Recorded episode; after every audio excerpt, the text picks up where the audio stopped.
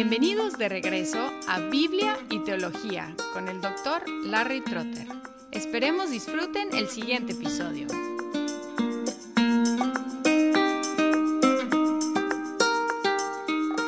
Hola y bienvenidos de nuevo a Biblia y Teología, un podcast dedicado a la exposición bíblica y la enseñanza teológica.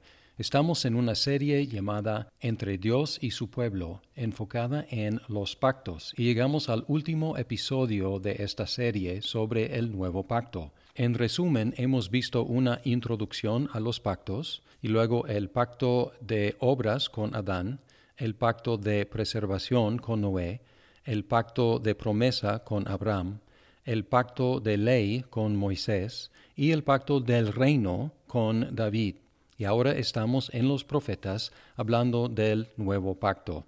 Una de las tácticas más comunes y fáciles de la mercadotecnia es proclamar algo nuevo, o nuevo y mejorado, o completamente nuevo. Y a veces el producto es exactamente el mismo, pero la apariencia de su empaque es diferente. A veces el producto nuevo es inferior porque está hecho de materiales inferiores, pero a veces el producto nuevo es mejor porque la tecnología ha mejorado. Hoy estamos considerando unos versículos en la profecía larga de Jeremías que brincan de la página de la Biblia gritando acerca de algo nuevo que Dios iba a hacer por su pueblo.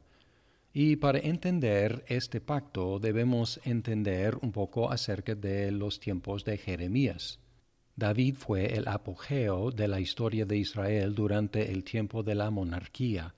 Su hijo Salomón empezó bien, pero terminó mal. Y su nieto Roboam empezó mal, perdiendo diez de las doce tribus de Israel. Las diez tribus seguían llamándose Israel y las dos tribus que quedaron con el linaje de David se llamaba Judá. Israel en su historia tuvo veinte reyes, todos de los cuales eran malos, idólatras. Dios envió a los asirios para conquistarlos y dispersarlos en 722 a.C. Judá siguió más tiempo y también tuvo veinte monarcas, la mayoría malos. Dios envió a los babilonios en 586 a.C. para destruir Jerusalén y el templo, para capturar el rey y llevar al pueblo al exilio durante setenta años. Los profetas tenían el trabajo difícil de llamar al pueblo a regresar a la ley de Moisés, y repetidas veces fueron rechazados y a veces matados. Jeremías, que tiene el apodo el profeta llorón, predicó antes de, durante y después del exilio a Babilonia. Antes del exilio, Jeremías predicó el mensaje no muy popular, que era demasiado tarde, pues los judíos debían simplemente rendirse a los babilonios. Después de la destrucción de Jerusalén, Jeremías tuvo un mensaje de esperanza para el futuro encontramos palabras de esperanza en Jeremías 31, los versículos 31 al 34, que dicen así, He aquí, vienen días, declara el Señor, en que haré con la casa de Israel y con la casa de Judá un nuevo pacto, no como el pacto que hice con sus padres el día que los tomé de la mano para sacarlos de la tierra de Egipto, mi pacto que ellos rompieron, aunque fui un esposo para ellos, declara el Señor porque este es el pacto que haré con la casa de Israel después de aquellos días, declara el Señor. Pondré mi ley dentro de ellos y sobre sus corazones la escribiré. Y yo seré su Dios, y ellos serán mi pueblo. Y no tendrán que enseñar más cada uno a su prójimo y cada cual a su hermano, diciendo, Conoce al Señor, porque todos me conocerán desde el más pequeño de ellos hasta el más grande, declara el Señor pues perdonaré su maldad y no recordaré más su pecado. Podemos dividir estos versículos en cuatro temas. ¿Cuándo? ¿Quién? Lo que no es y lo que es. ¿Cuándo vendrá el nuevo pacto? ¿Con quién se hará el nuevo pacto? Lo que no es el nuevo pacto y lo que es el nuevo pacto. Toda esta sección de Jeremías tiene que ver con días venideros. En el versículo 27, He aquí, vienen días, declara el Señor. Versículo 31 que ya leí, He aquí, vienen días, declara el Señor. El versículo 38, He aquí, vienen días, declara el Señor. Y parte de lo que Dios haría en esos días sería hacer este nuevo pacto. Esta es la única vez en todo el Antiguo Testamento que aparece esta expresión el nuevo pacto, pero aparece varias veces en el Nuevo Testamento. No es específico en cuanto a cuándo serían esos días, pero simplemente queda con el nuevo pacto se establecería en días venideros. ¿Y con quién? El nuevo pacto sería con la casa de Israel y con la casa de Judá. Versículo 31. Curiosamente se menciona en el versículo 33, Este es el pacto que haré con la casa de Israel después de aquellos días. Entonces en 31 dice con la casa de Israel y con la casa de Judá, separados, dos pueblos, dos naciones, pero en el versículo 33 ya está hablando de una sola casa, la casa de Israel. Y la idea no es excluir la casa de Judá, sino la idea es una reunificación del pueblo de Dios en un solo ente, bajo el nombre original de Israel. Lo curioso es que la casa de Israel ya no existía, puesto que había sido dispersada y mezclada con las otras naciones. Este hecho indica que Dios estaba prometiendo algo más allá de la reconstitución de la nación original de Israel. Y acuérdense del principio que ya vimos. Si Dios hace algo mayor, no ha hecho algo menor. En el versículo 32 tenemos lo que el nuevo pacto no sería no sería como el pacto de ley dado por medio de Moisés, el cual muchas veces se llama el antiguo pacto. Versículo 32. No como el pacto que hice con sus padres el día que los tomé de la mano para sacarlos de la tierra de Egipto, mi pacto que ellos rompieron, aunque fui un esposo para ellos. Observamos la respuesta del pueblo a ese pacto. Cuando se promulgó, cuando Moisés anunció los requisitos del pacto, observamos que el pueblo respondió inmediatamente en Éxodo 24:7 diciendo, todo lo que el Señor diga, nosotros vamos a obedecer. Aunque admiramos esa respuesta, también reconocimos que el pueblo sobreestimó su capacidad de obedecer la ley de Dios. De hecho, el resto de la historia de Israel de la humanidad y de nuestras vidas confirma que ningún mero ser humano es capaz de obedecer la santa ley de Dios. En el versículo 33 encontramos lo que es el nuevo pacto. Dice así, porque este es el pacto que haré con la casa de Israel después de aquellos días, declara el Señor.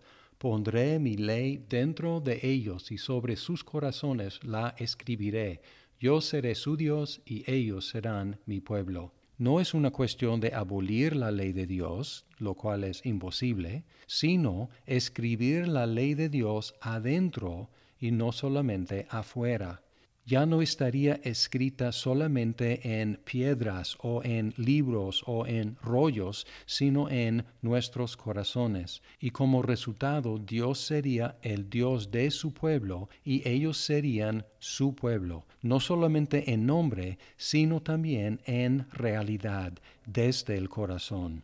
Como dice en Jeremías 24:7, y les daré un corazón para que me conozcan porque yo soy el Señor, y ellos serán mi pueblo, y yo seré su Dios, pues volverán a mí de todo corazón. En Ezequiel 11, 19 al 20.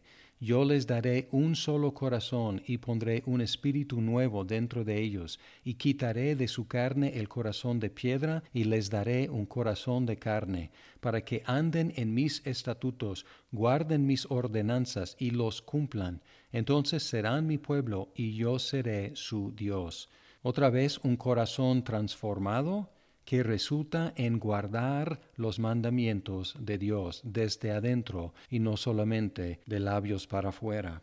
Como resultado sería por demás que el pueblo de Dios se dijera el uno al otro, conoce al Señor, porque todos lo conocerán. Versículo 34 y no tendrán que enseñar más cada uno a su prójimo y cada cual a su hermano, diciendo, Conoce al Señor, porque todos me conocerán, desde el más pequeño de ellos hasta el más grande, declara el Señor.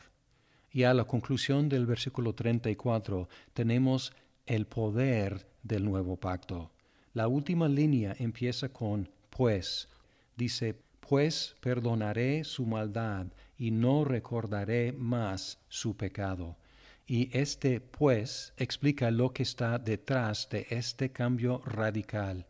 La explicación es que Dios perdonaría la iniquidad y ya no recordaría el pecado. En la parte ceremonial del pacto de ley había muchos sacrificios repetidos constantemente para tratar con el pecado había por lo menos dos deficiencias con este sistema sacrificial. Uno, los sacrificios tenían que ser repetidos constantemente, lo cual indica que en verdad no quitaban el pecado. Y en segundo lugar, su constante repetición también fue un constante recordatorio a Dios y al pueblo de los pecados. No se olvidaban, pues había siempre un recordatorio de los pecados. En contraste, en el nuevo pacto, Dios final y definitivamente trataría con los pecados de su pueblo para ya no recordarlos para siempre. Y tenemos otras imágenes en los profetas como en Miqueas 7:19, volverá a compadecerse de nosotros, hollará nuestras iniquidades, sí, arrojarás a las profundidades del mar todos nuestros pecados. En Hebreos y en todo el Nuevo Testamento, Jesús es el que quita el pecado una vez por todas. En Hebreos 9, 11 al 15 dice así, Pero cuando Cristo apareció como sumo sacerdote de los bienes futuros a través de un mayor y más perfecto tabernáculo, no hecho con manos, es decir, no de esta creación, y no por medio de la sangre de machos cabríos y de becerros, sino por medio de su propia sangre, entró al lugar santísimo una vez para siempre, habiendo obtenido redención eterna. Porque si la sangre de los machos cabríos y de los toros y la ceniza de la becerra rociada sobre los que se han contaminado santifican para la purificación de la carne, cuanto más la sangre de Cristo, el cual por el Espíritu Santo se ofreció a sí mismo sin mancha a Dios, purificará vuestra conciencia de obras muertas para servir al Dios vivo? Y por eso Él es mediador de un nuevo pacto, a fin de que, habiendo tenido lugar una muerte para la redención de las transgresiones que se cometieron bajo el primer pacto, los que han sido llamados reciban la promesa de la herencia eterna. El resultado de la muerte de Cristo en cumplimiento del nuevo pacto es que Dios perdona los pecados de todos los que tienen fe en Jesucristo, y por lo tanto podemos conocer a Dios, ser su pueblo de veras y perseguir obediencia a su ley desde el corazón. Ahora hemos revisado el nuevo pacto, esta nueva cosa que Dios propuso hacer y logró en Jesucristo.